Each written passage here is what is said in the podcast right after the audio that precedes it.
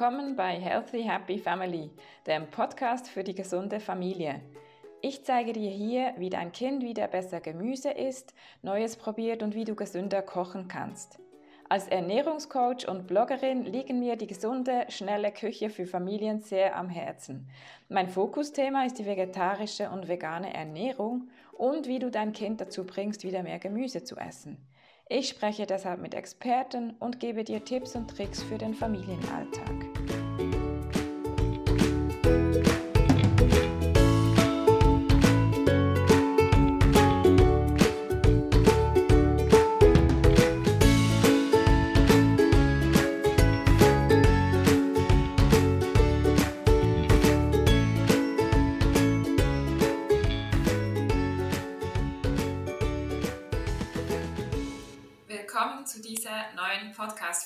Ich freue mich, dass du hier bist. Ich spreche heute mit Silke Rosenbusch. Wir haben bereits zusammen für ihren YouTube-Kanal über mein Buch und die gesunde Ernährung gesprochen und heute geht es um die vegane Kinderernährung und allgemein um die vegane Ernährung. Sie selber ist schon lange vegan und hat auch eine vegane Schwangerschaft hinter sich und ihr Kind, ihre Tochter, wird auch vegan ernährt. Wie das so geht, auf was sie achtet, wie ihr Umfeld reagiert, Darüber sprechen wir. Und ja, bitte entschuldige, dass meine Tonspur eher nicht so schön tönt. Ich habe ein neues Tool verwendet. Leider ist mir da ein Fehler passiert. Aber ja, Silke spricht sowieso viel mehr. Von daher jetzt viel Spaß beim Zuhören. Hallo Silke. Hallo Moana. so, freut mich, dass wir jetzt schon zum zweiten Mal zusammen sprechen. Freut mich, dass ich hier sein darf. Und trotzdem bitte ich dich, weil du ja jetzt in meinem Podcast bist, dich kurz vorzustellen. Ich bin schon so alt, das geht nicht mehr so kurz. Ich bin. Silke, ich bin Silke Rosenbusch, ich bin 47 Jahre alt, Mutter von Lilly, zwei Jahre alt im Juni. Und ich mache seit 2009, äh, blogge ich quasi zum Thema gesunde Ernährung habe dann 2011 angefangen, Medizin zu studieren, weil mich diese widersprüchlichen Aussagen im Internet bekloppt gemacht haben. Der eine sagt das, der andere sagt das und gleichzeitig brauchte ich irgendwie einen anderen Beruf, weil ich ursprünglich Schauspielerin gelernt hatte. Und da kam ich auf keinen grünen Zweig, hatte nie Geld, ähm, es lief alles überhaupt gar nicht. Das war in den frühen äh, 2000er Jahren, äh, gab es noch keine Streaming-Dienste bis zum Abwinken und und YouTube, sondern es gab einfach keine Jobs. Es gab nur so Talkshows und Big Brother und so Zeugs. Also die haben keine Schauspieler mehr bezahlen wollen, sondern nur Laien. Naja, jedenfalls habe ich dann mein Abitur nachgeholt, habe dann Medizin studiert, weil es äh, das Abitur gut genug dafür war, war dann 2021 quasi fertig und da auch schwanger. Okay. So, und in der Zwischenzeit habe ich mich ähm, halt im Internet betätigt, weiter zum Thema gesunde Ernährung. Irgendwann hat jemand zu mir gesagt, Silke, wenn du YouTube machen würdest, dann hätte ich auch, würde ich das auch gucken, deine Artikel zu lesen, das ist mir so anstrengend. So, und dann bin ich vor ungefähr sieben Jahren dazu übergegangen, YouTube zu machen und habe da quasi dann in der Zeit alles kommuniziert und erzählt, was ich so gelernt habe im, im Studium. Und jetzt weiß ich endlich die Wahrheit über gesunde Ernährung. Gibt's die Wahrheit? Ja, es gibt nämlich ja. äh, Biochemie des Menschen, das ist so ein dickes Buch, da steht drin, was die Wahrheit ist. Es ist nicht okay. so, dass Leute unterschiedliche Stoffwechsel haben oder es ähm, Blutgruppenernährung gibt oder so ein Zeug oder, oder mancher Leute Gehirn äh, Fett verstoffwechseln kann. Nein, es gibt eine Wahrheit über gesunde Ernährung. Das ist gut. Dann komme ich dann vielleicht auf dich zurück. Was hältst du, also mir kommt nur etwas in den Sinn, was hältst du davon, am Morgen Apfelessig zu trinken mit Wasser? Nützt das was? Nützt nichts, schadet aber auch nichts. genau, okay, gut. Dann sind wir uns da einer Meinung. ähm, ja, und seit wann lebst du denn vegan? Wie kamst du dazu? Ich als ich 13 war, hat mein Vater heimlich meine beiden Kaninchen, die ich sehr geliebt habe, schlachten lassen. Oh nee. Ja. Und dann war das an demselben Tag, als ich irgendwie das Gefühl hatte, ich brauche mehr Taschengeld. Und da habe ich ihn gefragt, ob ich mehr Taschengeld kriegen kann. Und hat mir, ohne groß darüber nachzudenken oder zu zögern oder mit mir zu schimpfen, hat mir sofort 5 Euro gegeben. Nein, 5 Mark. ein 5-Mark-Stück hat er mir gegeben. Und da wusste ich, es ist irgendwas im Busch. Und dann hatte ich so eine Intuition. Und dann bin ich in den Kanickelstall gegangen und da waren die weg. Und das fand ich so ungerecht. dass ich dachte, nein, das kann nicht sein. Es kann nicht sein, dass irgendwelche lieben kleinen Wesen sterben müssen, einfach nur, weil wir Hunger haben. Wir können auch andere Sachen essen. Musstest du denn die essen? Ich glaube nicht. okay. Ich glaube nicht. Ich, war, ich glaube nicht. Also ich war da ja, wie alt war ich denn da? Als ich, ja, als, als ich mit 13, da gucken wir ja schon hinter ein paar Sachen hinter. Und gleichzeitig war ich mit 13 aber auch ein Riesenfan von River Phoenix. Und den wollte ich heiraten. Und der war vegan. Ach, war der da schon vegan? Ja. Okay. 1988. Der ist halt. War ich auch Fan von, ja. Ja, genau. So, und so kam das. Und diese Kombination. Ach so, und plus, ich war dann, als, als mit 15 war ich ein übergewichtiger Teenager. Und das war dann blöd mit dem anderen Geschlecht. Und dann bin ich auf Fit fürs Leben gestoßen. Und das war halt ein Abnehmbuch, was so gut wie vegan war. Ja, und dann hatte ich alle drei Benefits in einem. das, so quasi, so, so ging okay. das. Ich war dann natürlich noch nicht vegan mit 15, weil ich ja an meine Mutter ähm, und ihre Kochkünste oder Unkünste quasi gebunden war. Äh, und weil es 1988 auch quasi unmöglich war, vegan zu leben, da gab es nur Naturtofu und sonst nichts. Mhm. Der schmeckt nicht. das weiß ich noch. Wenn man nicht weiß, wie man den zubereitet. Und es wurde dann halt immer mehr. Und ich sag mal so richtig konsequent konnte ich dann sein ab irgendwie 2004 oder so, wo ich dann auch gleichzeitig mit der veganen Rohkost in Kontakt gekommen bin. Und äh, irgendwie so, äh, seitdem bin ich ziemlich konsequent. Also auch so mit ja. Mitte der frühen 2000er. Ja. Okay. Ja, ja, das stimmt. Früher war es nicht einfach. Ähm, wir haben immer, vielleicht kurz zu mir und meiner vegan oder pflanzenbasierten Ernährungs ähm, äh, ja, Geschichte. Wir haben immer ähm, gesund gelebt, meine Eltern. Wir hatten aber ein bisschen auch Fleisch in meiner Kindheit, aber nicht viel. Und meine Mutter hat dann schon oft mit Tofu gekocht. Mhm. Ähm, Sojamilch hatten wir. Und da war ich aber allergisch auf ah. diese Sojamilch. Also diese Sojadesserts hatte sie. Dann habe ich das auch ein bisschen gemieden, kam später wieder dazu und heute habe ich das Problem nicht mehr. Das wächst sich, glaube ich, auch aus, wenn man das als Kind mhm. hat.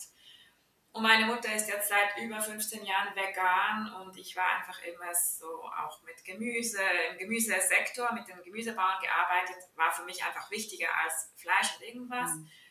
Und ich kam dann so dazu, auch mein Partner, der Vegetarier war, genau immer mehr einfach die pflanzenbasierte Ernährung. Bei uns, wir haben ja nicht alles vegan in der Familie, meine Kinder und mein Partner essen Käse und mein Partner noch Kuhmilch, meine Kinder nicht und ich auch nicht. Genau. Aber es ist inzwischen ja auch wirklich einfach und es hat ganz ja. coole Produkte auf dem Markt, die auch nicht so extrem verarbeitet sind. Genau. Ja, ja meine Mutter sagt noch, ohne Fleisch kann ich nicht leben. Ja, ja. Und meine, Mutter, meine Schwiegereltern sind auch so. Und sie hat auch nicht gestillt mit dem Argument, ich bin doch keine Kuh. Oh je, okay. Ja, ja. ja, ist immer interessant. Ähm, und du warst dann in der Schwangerschaft natürlich auch schon vegan, ähm, beziehungsweise als du vegan wurdest, hast du dich irgendwann auch mit den kritischen Nährstoffen auseinandergesetzt? Und wie? Überhaupt bei veganer Ernährung, meinst du jetzt oder speziell in der Ja, überhaupt bei vegan und dann in der Schwangerschaft. Ja, es gibt, äh, während der Rohkostzeit habe ich das, äh, dieses Tracking-Tool chronometer.com entdeckt, was brillant ist. Es ist kostenlos, es ist zwar nur auf Englisch, aber es schlüsselt dir absolut alle Nährstoffe auf, die es da gibt. Und dann gibst du halt den ganzen Tag über so ein, was du gegessen hast und siehst dann halt ziemlich schnell, wo es mangelt und wo es nicht mangelt. Und ich habe halt Rohkost in der Zeit eingegeben. Ach du Kacke, Deswegen, weil nachdem ich das so zwei Jahre ziemlich konsequent, also nicht zu 100 Prozent, aber schon ziemlich viel gemacht habe, ähm, ging es dann los mit Eisenmangel und schlechter Wundheilung und ausfallenden Haaren und abbrechenden Fingernägeln und all so ein Zeug. Und als ich den Chronometer genutzt habe, dann fiel mir halt mal auf, okay, deswegen vielleicht. Ja, und dann habe ich auch wieder mehr gekochtes Essen gegessen, um halt diese Nährstoffe zu bekommen und ähm, dann wurde es besser. Und das war ungefähr gleichzeitig, äh, als ich halt äh, angefangen habe, auch Medizin zu studieren. Ja. So ungefähr. Ja, klar, habe ich mich mit kritischen Nährstoffen auseinandergesetzt. Ja, also für alle, die jetzt zuhören und das noch nicht gemacht haben, sollte man wirklich, also ich finde schon in der vegetarischen Ernährung, mhm. beziehungsweise eigentlich immer, sollte man sich mal ein bisschen damit auseinandersetzen und in der veganen Ernährung sowieso oder wenn man Kinder hat, weil es einfach ein paar Nährstoffe gibt, die wirklich wichtig sind, dass man darauf achtet. Heißt nicht, dass man jetzt alles einfach wild supplementieren muss, kommen wir vielleicht noch drauf zurück, aber dass man sich da einfach informiert und das Wissen hat, das ist ganz ja. wichtig, genau. Ähm, ja, dann wurdest du schwanger. Hast du da dann was geändert oder wie war die Schwangerschaft oder Gelüste? Das ist wirklich, das ist ein schweres Thema, weil das eine ist rational zu wissen, was man essen muss und dann, mhm. was man essen kann und auch bei sich behalten kann und Appetit drauf haben kann. Dann kommt als nächstes ja, aber ich habe nicht so viel Raum, mein Magen kann nicht mehr so viel Raum einnehmen, wie er vielleicht sollte. Ähm, ich habe in der Zeit natürlich nochmal recherchiert, was ich denn theoretisch alles essen muss. So, da habe ich auch eine Serie drüber gemacht, dann damals auf YouTube, also vor ungefähr zwei Jahren, kritische Nährstoffe in der Schwangerschaft, wie viel man davon zu sich nehmen sollte, ähm, was man supplementieren sollte und was man aus Essen kriegen kann. Und ich habe dann äh, Morgenübelkeit, nicht Morgenübelkeit war es nicht, aber die siebte bis zehnte Schwangerschaftswoche war die Hölle, weil alles Gesunde für mich da war. Also Hülsenfrüchte, ah, Gemüse, ah, und dann bin ich hingegangen und habe halt die Sachen, die da drin sind, als Supplemente gekauft. Ich habe mir Eiweißpulver gekauft und ich habe mir dann auch Kräuterbluteisen gekauft ähm, und solche Sachen. Weiß ich jetzt nicht, ob da groß was dran dadurch geändert wurde oder so, aber es waren dann auch nur vier Wochen. Und äh, dann ging es dann auch wieder. Gleichzeitig waren in diesen vier Wochen aber auch gerade das Junkfood war so interessant. Und das war auch vor Weihnachtszeit. Und ich habe mich eingedeckt mit Süßigkeiten bis zum Abwinken. Ich habe echt Panik gehabt, wenn ich da vorbeigehen sollte, ohne das zu kaufen. Und ich weiß gar nicht, wieso. So, keine Ahnung, ob man so einen Hamsterinstinkt plötzlich auch kriegt, dass man Angst hat, man verhungert in den, in den nächsten sieben Schwangerschaftsmonaten oder so.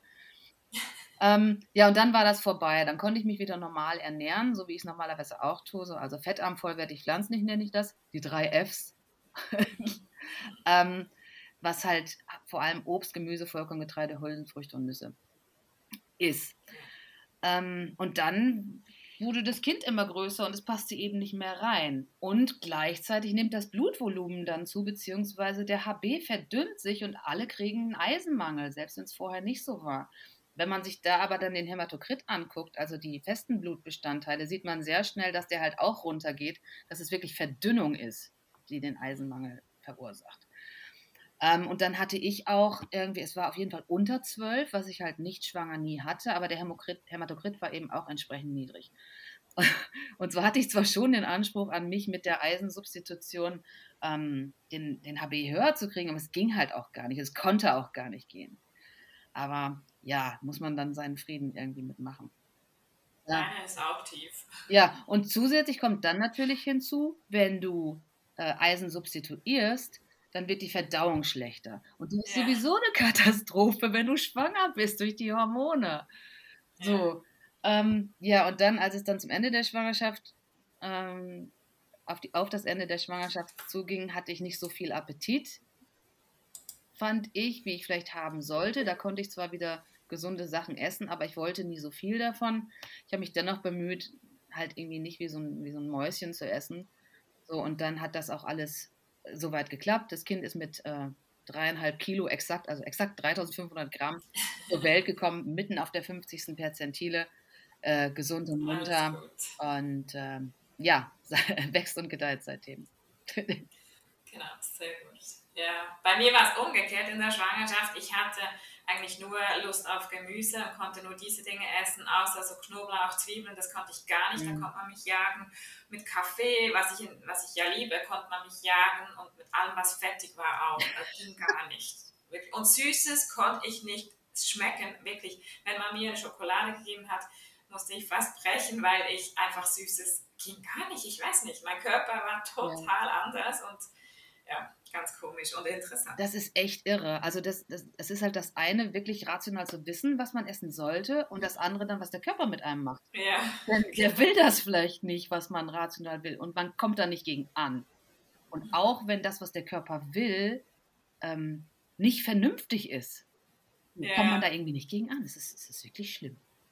schwanger sein. Aber ja, trotzdem wichtig, dass man sich äh, dem bewusst ist ja. und dann doch ein bisschen darauf achtet, allenfalls eben substituiert, ja. weil man doch für das Kind einfach auch ähm, ne, ja, das ganze Kind ja versorgen ja, muss. Und ja. das ist das Wichtige und der Schwangerschaft. Was ich auch wichtig finde, ist halt nicht so extrem zuzunehmen. Nicht mal zu denken, oh, ich esse ja jetzt für zwei und ja, ah, ja klar, ne, jetzt haue ich so richtig rein. Ähm, ich hatte wirklich keinen Die Gramm. Nährstoffe nimmt man für zwei, aber nicht die Kalorien. genau. Das ist das Wichtige. Genau, ich hatte wirklich keinen Gramm mehr nach der Schwangerschaft als vor der Schwangerschaft. Und ich bin da so dankbar für, weil es ist ja wirklich schwer mit der Hautzurückbildung, nachdem man zugenommen hat mhm. und so. Und das ist, das sollte man sich wirklich sollte man sich wirklich bemühen, vernünftig zu essen und nicht einfach zu denken, okay, ich kann jetzt essen, was ich will. Und Bewegung auch in der Schwangerschaft ja, auch. Ja, wichtig. weil so eine Entbindung ist halt auch ein Marathonlauf, ne? Dauert ungefähr ja. gleich lange. Der ganze, länger. Es sind vier Marathons bei mir gewesen. Alles in allem. Ja, ja genau. Ähm, wenn wir jetzt nochmal die Nährstoffe, die Supplemente anschauen ähm, und mit deinem Wissen auch würdest du zu einer Beratung raten? Weil, also ich biete ja auch äh, vegane, vegetarische Beikostberatungen an, weil viele Eltern ja unsicher sind. Gab es zu meiner Zeit sogar, also als mein erster Sohn, der ist jetzt sieben, ich, ich wusste damals nicht, an wen ich mich wenden würde mhm. und habe mich ja selber informiert. Wie siehst du das? Würdest du da auch dazu raten? Oder äh, für die Beikost oder für die Schwangerschaft? Für die Beikost. Ja, Schwangerschaft vielleicht auch schon, weil Ärzte wissen da auch nicht alles, gerade wenn man sich vegan ernährt, oder? Ja, also es gibt da ähm, Empfehlungen sowohl von der Stiftung Kindergesundheit als auch vom Netzwerk Gesund ins Leben, die explizit den Ärzten dazu raten, die Frau nicht versuchen zu überreden, jetzt Fleisch zu essen oder so, sondern, ja. sondern dieses, diesen, äh, dafür Verständnis aufzubringen, dass sie das Kind oder sich selbst vegan oder vegetarisch ernähren möchte, dass sie aber ermutigt werden sollen, eine Ernährungsberatung, eine ärztliche oder eine ökotrophologische Ernährungsberatung quasi aufzusuchen. So, und da gehe ich schon d'accord mit, was ich natürlich nicht gemacht habe, weil ich ja selber meine eigene ärztliche Ernährungsberatung bin. So, aber es hängt halt auch davon ab, wie viel man weiß. Möglicherweise reichen auch Bücher, möglicherweise reicht es auch, sich meine YouTube-Videos anzugucken oder so äh, und darunter zu kommentieren oder Fragen zu stellen oder sonst was. Ähm, aber völlig blind da reinzugehen und zu sagen, so jetzt ersetze ich meine vorherige Ernährung quasi in vegane Ersatzprodukte oder so, das geht halt nicht. Mhm. Man muss da schon gezielt wissen, wo was drin ist, finde ich. Und wenn man das nicht weiß, dann muss man sich natürlich schlau machen. Irgendwie. Und für die Beikost, so. das ist ja nochmal eine andere Nummer. Ähm, denn zum Beispiel der Eisenstatus des Kindes hängt halt auch davon ab, wie der Eisenstatus der Mutter war in der Schwangerschaft, davon, ob es termingerecht zur Welt kam, davon, ob die Plazenta auspulsieren durfte und so. Und äh, wenn das alles der Fall ist, dann kann das Kind auch die ersten zwei Jahre komplett gestillt werden, falls es das will.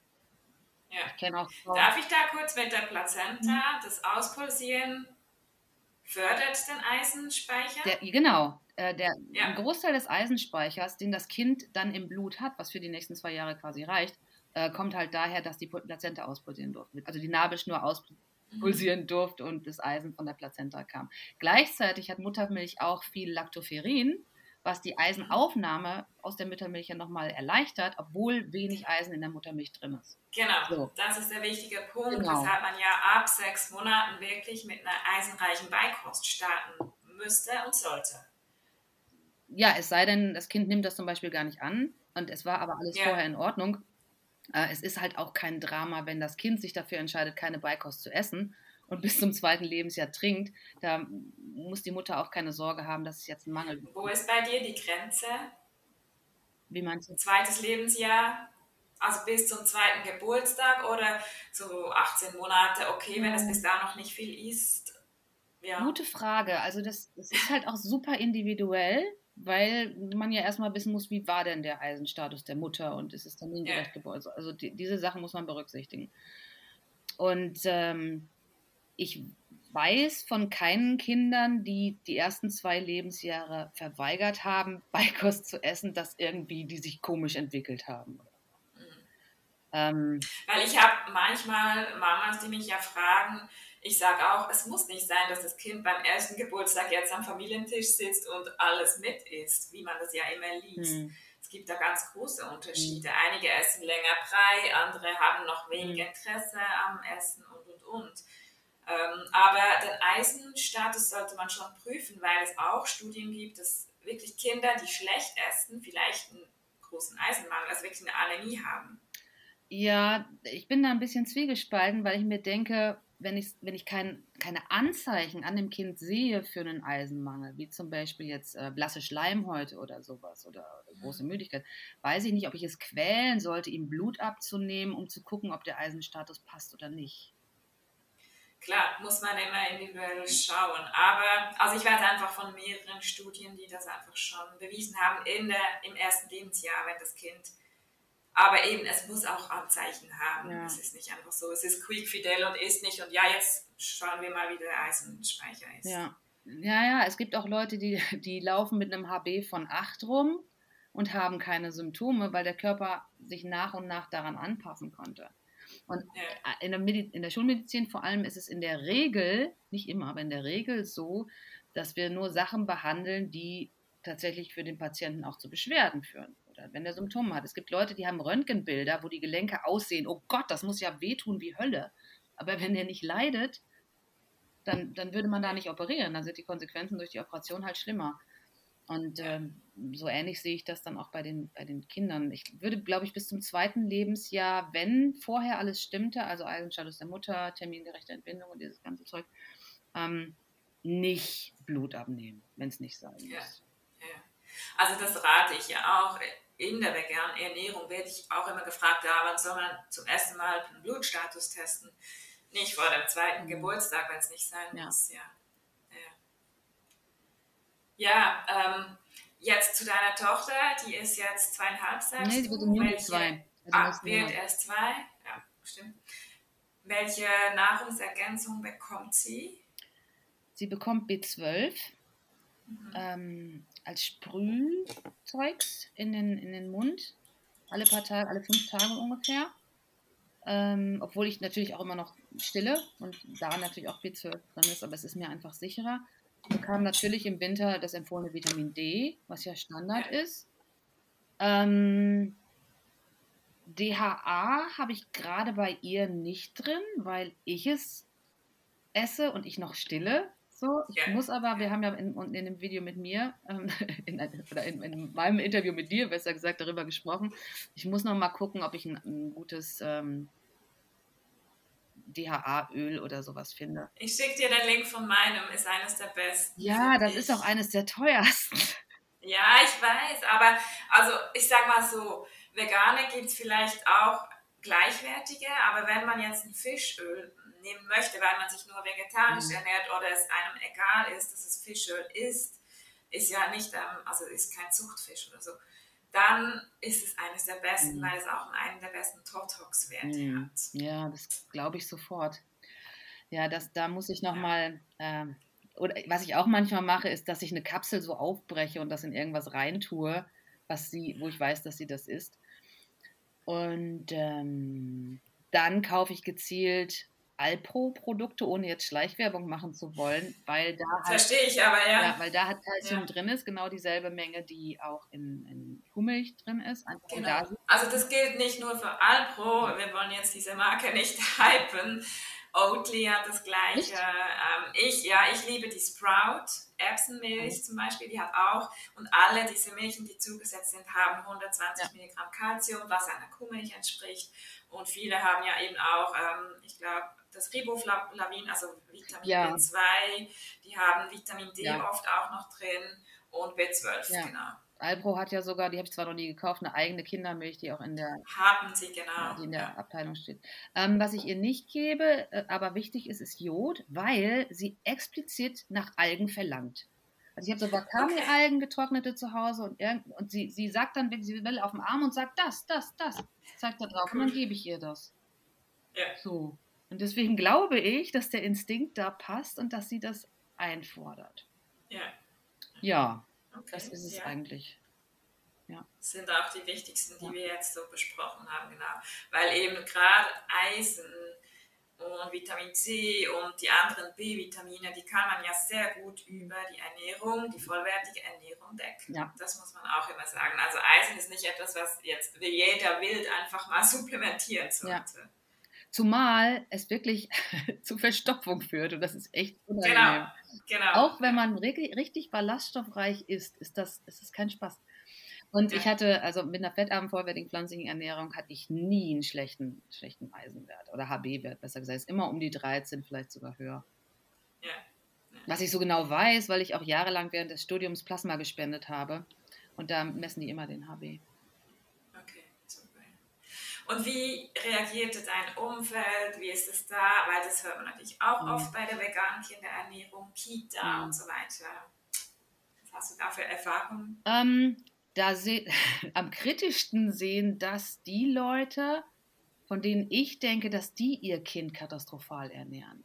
Also ich wurde angesprochen ähm, über, als ich nur auf dem Spielplatz, als ich nur gesagt habe, wir sind vegetarisch, äh, dass dann der Vater sagte, ja, aber das ist doch nicht empfohlen. Äh, das sind Leute, die ihrem Kind Fleischwurst auf Weißbrot legen, Kekse mit Zucker geben. Das ist drei Monate älter als äh, Lilly, das Kind, äh, meine Tochter und kriegt abends Cornflakes mit Milch. So, ja, auch, wo wahnsinnig viel Zucker drin ist. Das ist das eine. Dann bin ich von anderen Eltern angesprochen worden, die dann auch sagen, hä, vegan? Ja, da reagieren die Leute doch bestimmt komisch. Das waren Eltern, die ihr Kind so viel Eis essen lassen, wie es möchte. Ein Vierjähriges. So, das, ist, das, das sind meine Erfahrungen am Spielplatz. Aber ich habe das Glück, dass ich die ziemlich leicht entkräften kann, indem ich einfach sage, ich bin Ärztin, ich weiß, was ich tue glaub mir. Mhm. Ich bin auch schon, ich bin schon oft gefragt worden, auch von Zuschauern von mir, dann sagen, hör mal, was soll ich denn dann sagen, wenn Leute das kritisch sehen? Ähm, am besten sagen, ich habe mich informiert, glaub mir, ich kenne die kritischen Nährstoffe, ich war bei bla bla bla bla Beratung, ich weiß, was ich tue. Ja. Und dann Punkt. Das, das rate ich übrigens auch ähm, Mamas, die zu mir ins Coaching kommen und die dann sagen, ja, der Kinderarzt unterstützt das nicht. Dann sage ich einfach, ja, genau deshalb bist du jetzt vielleicht bei mir, dass wir darüber sprechen. Du kannst deinem Arzt sagen, schau ich, ich war in einer Beratung, ich habe mich informiert und ich habe noch Bücher und und und. Und dass das auch dem Kinderarzt mehr Sicherheit geben mhm. sollte, was ich hoffe. Und auch im Umfeld hilft es eigentlich, wenn man genau das sagt und macht, wenn man sagt, ich habe mich informiert und ich weiß, was ich tue, ja. ich bin darüber. Oder wenn man sogar einen guten Kinderarzt hat, der dann mit, mit dem Kind auch mal das Blut ja anschaut nach zwei Jahren. Und dass man da sagen kann, ich weiß, die Blutwerte sind immer gut bei meinem mhm. Kind, also ist überhaupt kein Problem und kein Verdacht, dass da irgendwas, eine Fehlernährung oder Mangelernährung ja. passiert. Ja. Und genau, die, die Familie, die sich so ernähren, wie du jetzt gerade ähm, erzählt hast, ähm, sind die, die das auch überhaupt nicht ja. verstehen oder eben auch nur Fleisch und Wurst ja. und so. Genau. Ja. Das Thema Zucker ist ein anderes, geht auch nicht darum, ob es jetzt vegan oder nicht vegan mhm. ist. Ähm, ist dann auch eine andere Podcast-Folge ja. ja. und ähm, erfüllen. Wenn ich halt, ich halte dann mein Maul in Bezug auf deren Ernährung, in Bezug auf ihr Kind, so und in der Regel halten die dann auch ihr Maul. Und. Ich will einfach nur, dass ich das so machen darf, wie ich das will. Punkt. So. Ich lasse auch alle Leute ihr Fleisch essen, ihr Zucker, ihr sonst was. Da diskutiere ich nicht mit denen. Ich erwarte aber auch, dass man mit mir nicht diskutieren will. Ja, genau. ähm, das hat jetzt nicht so viel mit vegan zu tun, aber was sind deine Herausforderungen im Alltag mit Kleinkind, Kochen oder wenn dein Kind vielleicht was nicht mag? Gerade in der doch veganen Ernährung ist es was tun, wenn das Kind keine Hülsenfrüchte mag zum Beispiel oder ja, hast du da irgendeine ah, Herausforderung? Das ist ja phasenweise, ne? Ja. Ich hatte, wann war das vorgestern? Da hat sie, glaube ich, nur Hülsenfrüchte gegessen, plus Muttermilch. Also beim Mittagessen hat sie sich die Erbsen rausgepickt und abends wollte sie dann noch drei Linsenwaffeln. Ich ja. dachte, okay, ist ja, eigentlich kann ich ja jetzt froh sein. Aber sie hat kein Gemüse gegessen. Also nicht bei mir, sie war dann bei der Tagesmutter. Ähm, ja. Das ist immer noch ein bisschen anders. Also meine Herausforderung vor allem ist, glaube ich, dass ich, dass ich weiß, was sie essen sollte.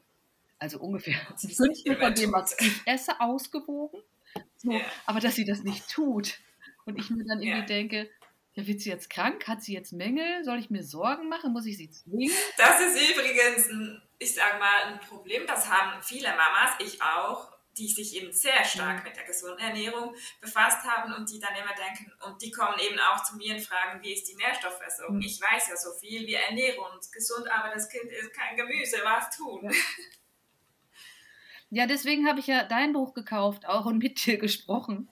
auch weil ich das, ne, ich kann auch Feedback brauchen in Bezug vor allem darauf, ähm, wie gehe ich da vielleicht auch mit mehr Gelassenheit ran? Ja, vertraue ich dem Kind mehr und so und bin ich einfach ein gutes Vorbild in der Hinsicht, dass sie sich das abgucken kann. Habe ich Sachen, die gesund sind und die sie mag, dann auch da, sodass sie darauf zurückgreifen kann, wenn sie das möchte. Jetzt hat sie gerade eine Phase, wo sie selbstgemachtes Eis morgens, mittags, abends isst aus Mango und Kokosmilch habe ich das zusammenpüriert und gegebenenfalls habe ich da dann auch noch Sachen reingearbeitet, Nahrungsergänzungsmittel oder auch Mandelmus oder so, wo ich weiß, okay, dann sind noch mal ein paar Nährstoffe zusätzlich drin, die sie vielleicht in der Regel nicht isst.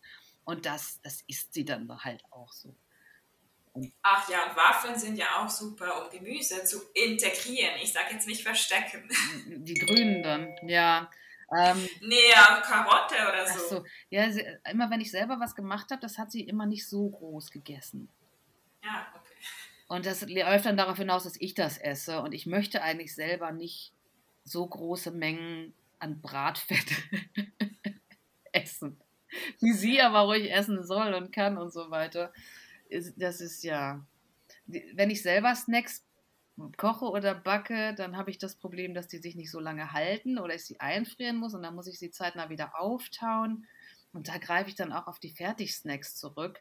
Aber da ist es auch so, dann hat sie ein Drittel der Packung gegessen und der Rest ist dann wieder uninteressant. Dann muss eine neue Packung her, weil man dann vielleicht auch wieder genug von den Nährstoffen hatte, die da drin waren. Yeah. So. Also das kann ich kurz für alle, die zuhören, sagen. Kinder in dem Alter, in der Autonomiephase, die wechseln, das ist ganz ein normaler Vorgang, essen mal nur drei Wochen eher das und dann essen sie dieses Lebensmittel gar nicht mehr. Mhm. Das ist wirklich normal, weil sie sich auch nehmen, was sie brauchen, weil die Geschmacksknospen sich noch aus, ähm, also die, ja, die, die muss man sich dran gewöhnen und die Kinder sind noch am Austesten. Auf der anderen Seite essen sie restriktiver, weil ähm, das Thema Neophobie, also diese Angst vor Neuem auch in diese, dieser Phase ganz stark ist. Und da macht dann eben die Vorbildsfunktion und was so auf dem Familientisch steht, macht ganz viel aus. Also wenn sie sieht, dass Mama das isst, dann ist es auch sicher und sicher nicht giftig und genau. Aber dieses Wählerische und immer mal wieder abwechseln gehört völlig dazu und das wird sich auch wieder ausschleichen. Ja, wir beobachten das mal. genau. Und genau wie du vorhin sagtest, ähm, mehr Gelassenheit hilft immer, gerade in dieser Phase, wenn das Kind mickrig ist.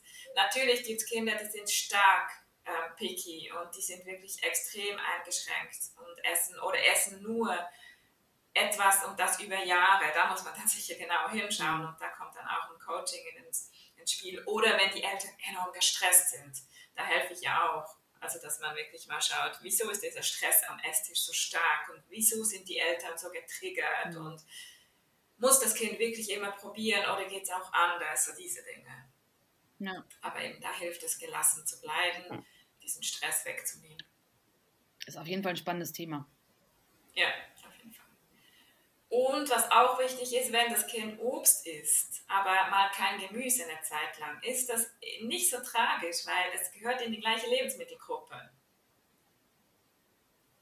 Ja. Ich denke immer, da fehlt dann halt das Eiweiß. Ja, das kann man aber auch anders decken. Vollkornprodukte, Tofu. Ja. Ja. ja. Mantelmus. Ja. Erdnuss, ja. Genau. Ja, sehr gut. Ja, aber da sind wir wieder beim, das ist ja abwechslungsreich. Ja, genau. Aber das ist ja nicht abwechslungsreich. Ja. Aber abwechslungsreich anbieten ist auch so mm, das A und O, was man wirklich immer machen soll. Nicht einfach nur noch das, was das Kind verlangt, sondern wirklich auch wieder anderes anbieten. Das ist ganz wichtig. Ja.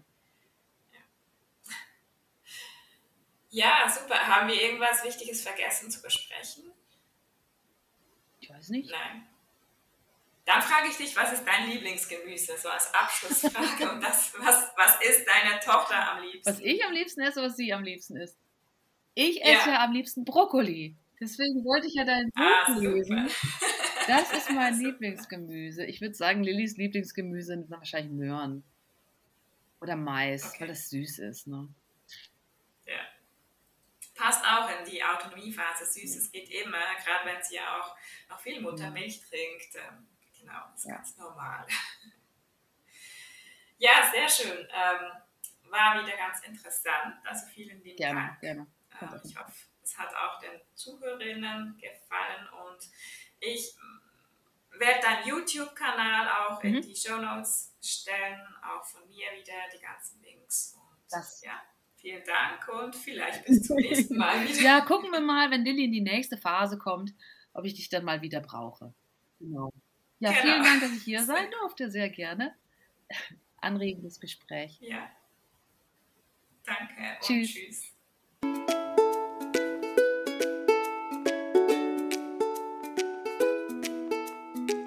Ich hoffe, dieser Podcast hat dir gefallen und du hast viel gelernt oder auch neue Inputs bekommen. Ich freue mich, wenn du mir auf Facebook unter Miss Broccoli folgst oder auf Instagram underline Miss Broccoli und natürlich auch meinen Blog www.missbroccoli.com aufsuchst für noch mehr Rezepte und Inputs.